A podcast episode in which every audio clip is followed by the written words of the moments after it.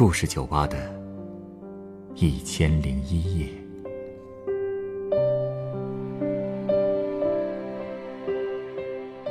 本节目由北京人民广播电台故事广播与凤凰网有故事的人频道联合制作。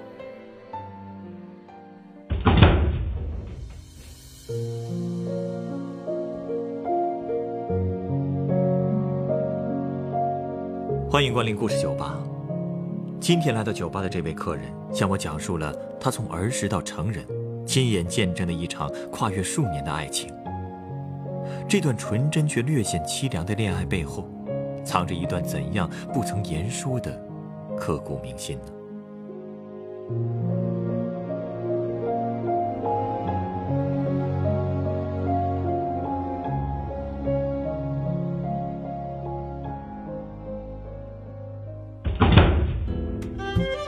欢迎光临，晚上好，老板，我想要份带橙汁的调和酒。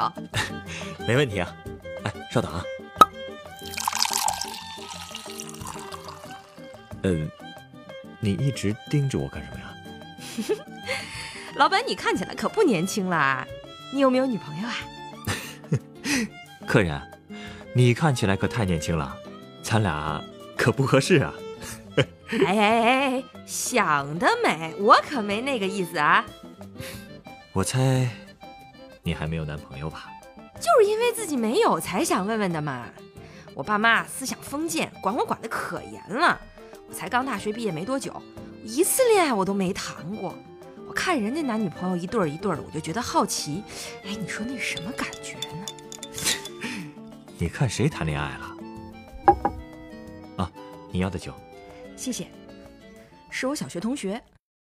上星期我回老家，我碰上他们了。隔了这么多年，哎呀，他们感情啊，真是一点都没变，太不可思议了。能从小学一直坚持到现在，确实是少见啊。青梅竹马，嗯，差不多吧。他们俩呀，在我们小学可出名了。尤其是那男孩啊，叫王大树，人呢有点奇怪，就那种愣头愣脑的，你知道吧？因为他成绩太差，所以啊年年都留级。上五年级他居然上到了十六岁，你说夸不夸张？嚯，十六岁上五年级，这脑子不会真有问题吧？估计是有点吧，要不然怎么能这么大年纪小学都没毕业呢？所以我们都管他叫老校长。他妈有羊角风，当时街里街坊就都说他妈生他的时候发病了，所以弄得他脑缺氧，所以他才傻里傻气的，也不知道真的假的。不过他成绩差，这肯定是真的。我记得啊，哪年有一次数学考试啊，他就考了一分 这也算本事了。是啊，都不知道他怎么办的。你说就是蒙，闭着眼睛瞎蒙，也不至于能避开所有正确选项吧？是啊。我们那儿吧，地方偏远，老师观念也守旧，只认分数不认人，所以特别不待见成绩不好的学生，自然也就看不起王大叔啊。再加上班里同学跟他年纪都差太多，也没人敢跟他玩儿。小孩嘛，就那样，年龄性别不一样，就喜欢互相排挤。所以那几年呢，王大叔在学校里形单影只的，课间没事干，你知道他干嘛吗？他练铁砂掌。怎么都出来铁砂掌了？虽然十五岁吧，那也是个小孩啊。一天到晚就胡思乱想，说什么以后要当大侠，要除暴安良。他每天就在教室那后墙上练啊，嘿嘿哈哈一通疯打。那时间长了，墙上那旧石灰都呼呼啦啦往下掉。这倒是挺有意思的。不过，把墙皮打掉了，不会挨骂吗？肯定啊，墙皮掉的花一块花一块，谁看不见呢？有一天啊，班主任就生气了，在全班特严肃，就问谁干的。我们还没来得及出卖王大叔，他自己噌就站起来了。他说什么啊？他说：“好汉做事好汉当，我干的。”挺逗的吧？我们班主任当时也气乐了，乐得跟反派似的。那王大叔啊，还真把自己当英雄了，就梗着脖子跟班主任对着瞪，不低头也不认错。但你想啊，学生哪犟得过老师啊？那班主任看他跟头倔驴似的，当然就更生气了，拿起讲桌上没人要那破红领巾，就把他眼睛一蒙，胳膊拧在背后跟我们说啊：“同学们呐，破坏公物，这个以前是要坐牢的。你们要举起手中正义的拳头，让王大树同学认识到错误，得到应有的惩罚，一个不少，赶紧！”哎，等等，你们老师的意思是让你们每个人揍他一拳？对呀，这也太过分了吧！而且也太侮辱人了。这老师怎么能这么做呢？哎，我们那种小地方谁管这个呀？在我们学校，什么罚站呢、打手心啊，这些都小菜一碟儿。小孩儿那更考虑不到什么人权不人权这类事儿了，只想凑热闹。所以大家伙一看有这种打便宜的事儿，一个个那叫争先恐后往上，都都要掺和一脚。反正王大树蒙着眼睛也看不见是谁干的。怎么能这样啊？你也去了？嗯，当时年纪太小，他都十五岁，我们小啊，不懂事儿。现在想想，确实挺对不起他的哈。当然了，当时还有更过分的人啊，就直接拧开钢笔往他身上甩，甩他一身墨点儿。那王大树呢？他不生气吗？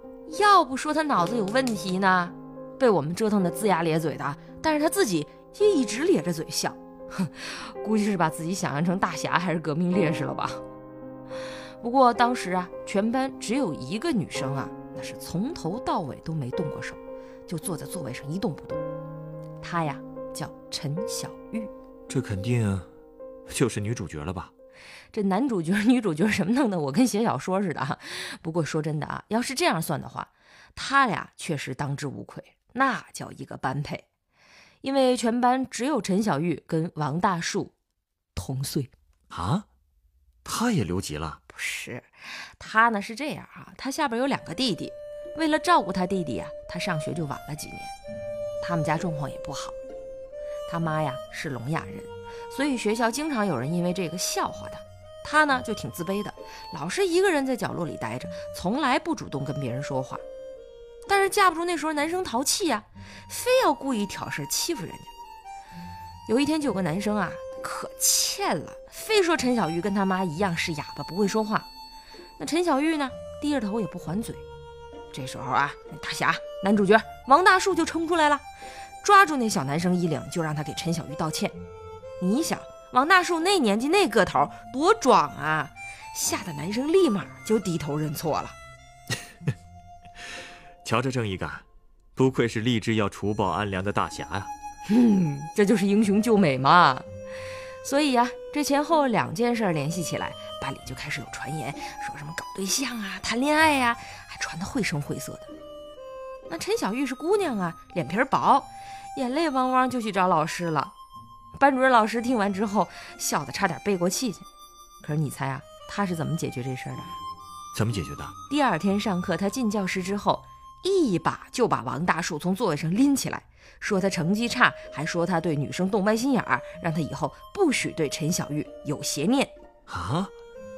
怎么被他给说成这样了？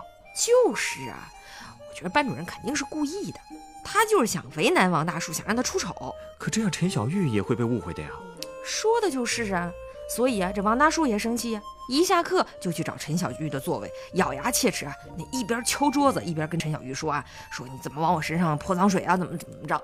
这陈小玉本来嘴就笨，支支吾吾说半天也说不清楚啊，最后又委屈又气啊，最后干脆就趴在桌子上开始呜呜哭。结果这转脸又有人跟班主任打小报告去了，说王大树把陈小玉惹哭了。哎，哎呦，你们这帮孩子啊，真是看热闹不嫌事儿大呀！年纪小就是淘气呗。班主任可气坏了，就回到教室里啊，揪着王大树就直戳他脑门，戳一下损一句那种啊。王大树啊，被人戳穿啦，伺机报复人家是吧？老老实实待着不行吗？明天让你爹来一趟。反正就这么一下一下的，王大树呢就被戳得一直往后退，退着退着，哐一声，不小心撞上课桌，咕咚一声，脸朝上摔地上了。你们老师这都什么人品啊？又不是旧社会教私塾，哪有这样对待学生的？你别说啊，还真是多亏了那回，这班主任才放过王大树，因为他当时那一下摔特别狠，王大树在地上躺了足足一分钟都没起来，好不容易爬起来了，一看那后脑勺，哎，直冒血呀！啊！哎呀，班主任老师也吓坏了，一看这情况，赶紧就松口了，说什么不用找家长啦，自己也不是对差生有偏见，更不会因为成绩不好故意为难学生之类的啊，说了一堆。切，这王大树呢，压根儿没有听老师说什么哈，他就笑了一声，就直接往教室外边就跑出去了。你知道他干嘛了吗？他居然啊找了块那个湿乎乎的地，挖了团泥巴往后脑勺呼了一下。啊，这这是干嘛呀？不知道啊。指不定他在哪个电影、电视剧里看见革命英雄还是哪个大侠这么干过啊！而且说实话啊，看着确实挺悲壮的。你想，后脑勺全是血呀！打那以后呢，班里的同学对他都客气了不少，这班主任老师啊也不敢再为难他了，还有点感激他当时没把事儿闹大。而至于我们的女主角陈小玉呢，可能是因为心里对他有点愧疚吧。所以打那以后呢，我们老能看见陈小玉课间的时候主动跑过去跟王大树说话，还给他织手套呢。后来王大树知道自己当初冤枉人家了，又回赠给陈小玉，好像是送了一铅笔盒啊。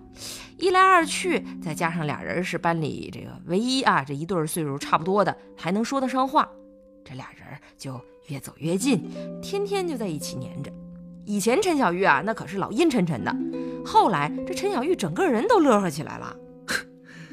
这回就不是传言，是真的谈恋爱了吧？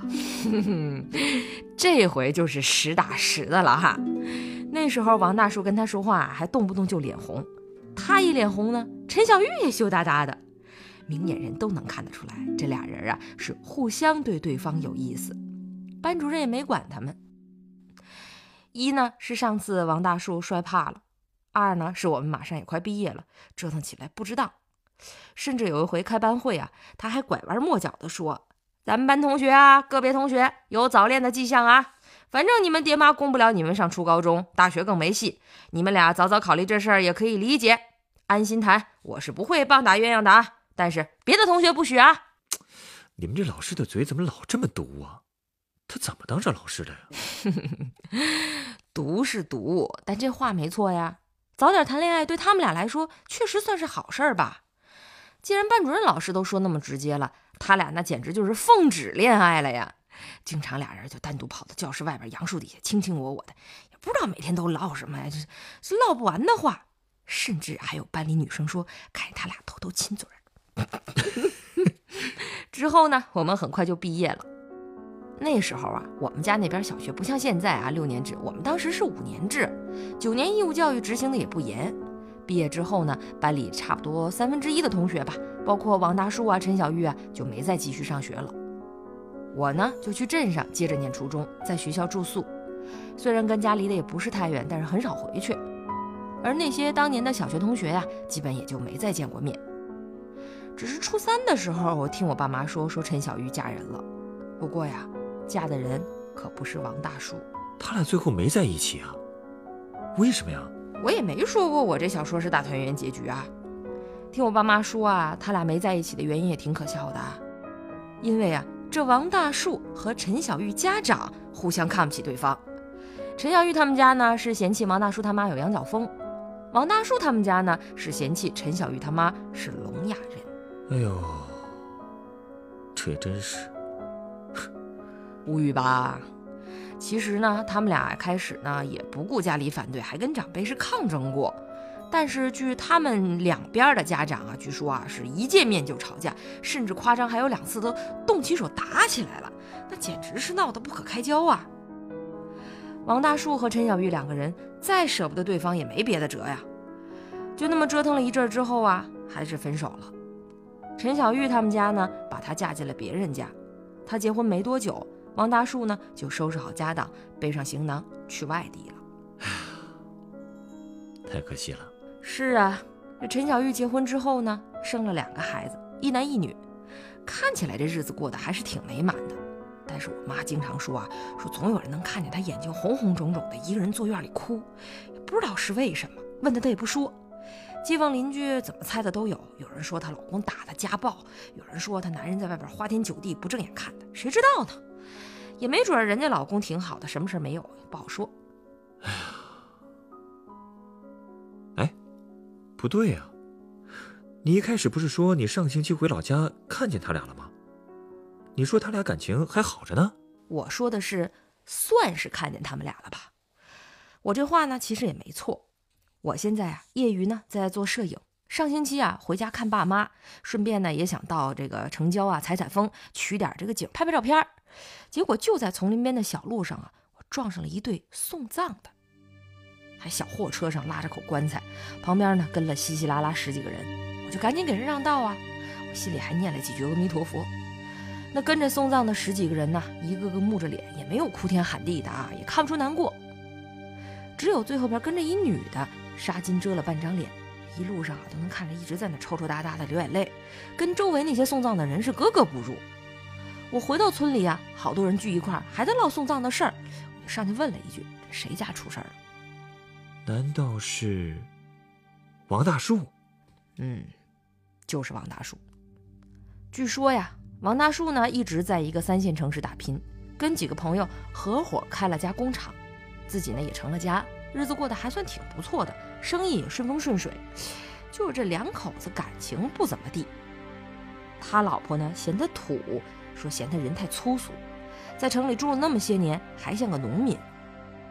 王大树前几天又跟他老婆吵架，吵完就出门跟朋友喝闷酒去了，没想到啊，就那么几杯酒下去，脑血管爆裂，人一下就没了，连抢救都没来得及。他爸妈观念很保守，不愿意火葬。一定要把人拉回老家进祖坟。那王大叔他老婆什么后事都没管，还跟他们家说了好多难听的话。这人都没了，他怎么也不积点口德呀？自然是有原因的呀。听说呀，他老婆给他整理遗物的时候，翻出了个小本本啊，五年级的小学语文书。那本书啊，一直就被压在箱底里。书一翻开，里边加了张女生照片儿。你说这王大树平时老实巴交的，谁能想到他心里还能藏着这么多年，藏这么大一秘密啊？他老婆看着能不生气吗？可是气坏了。别说给他打理后事了，要是没人拉着，这王大树死了，保不齐还得挨上他两脚呢。其实那天我看到那个送葬队伍最后一直在哭的女人，不是脸上挡着纱巾吗？我一直没看清脸，所以啊，我也不敢说一定就是谁。王大树书里加的照片啊，我也只是听别人说过。到底有没有那个东西啊？谁也说不准，我也不知道。但是既然你认为我说的这是一部有男主角和女主角故事的小说，那我们就当心里都知道吧。只不过，这个小说的结局，真不是我想看到的。你稍等啊，我想送你一杯鸡尾酒。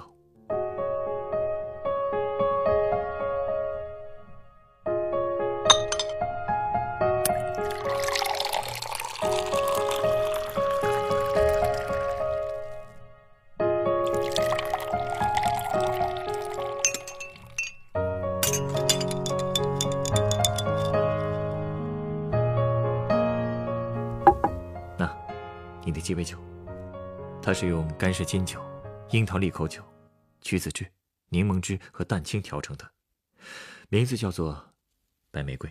白玫瑰。其实，如果有可能，我很希望可以在王大叔的葬礼上送上一束白玫瑰。白色的花不仅是对死者的告慰，而且白玫瑰的花语，也是我对他们这段感情的总结。白玫瑰的花语是什么？天真、纯洁的爱。这还真是算是对他们感情最好的总结吧。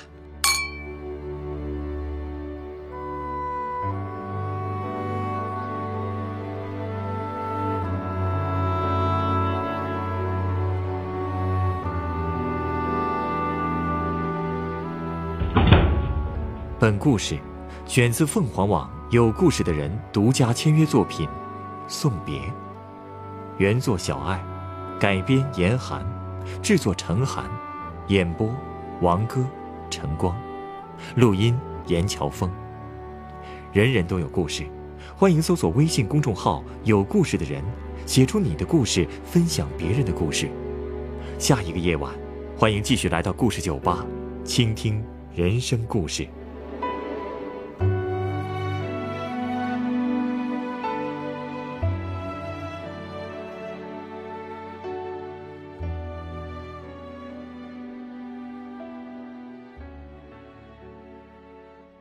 收听最新节目，请关注北京故事广播，工作日每晚九点播出的《故事酒吧》的一千零一夜。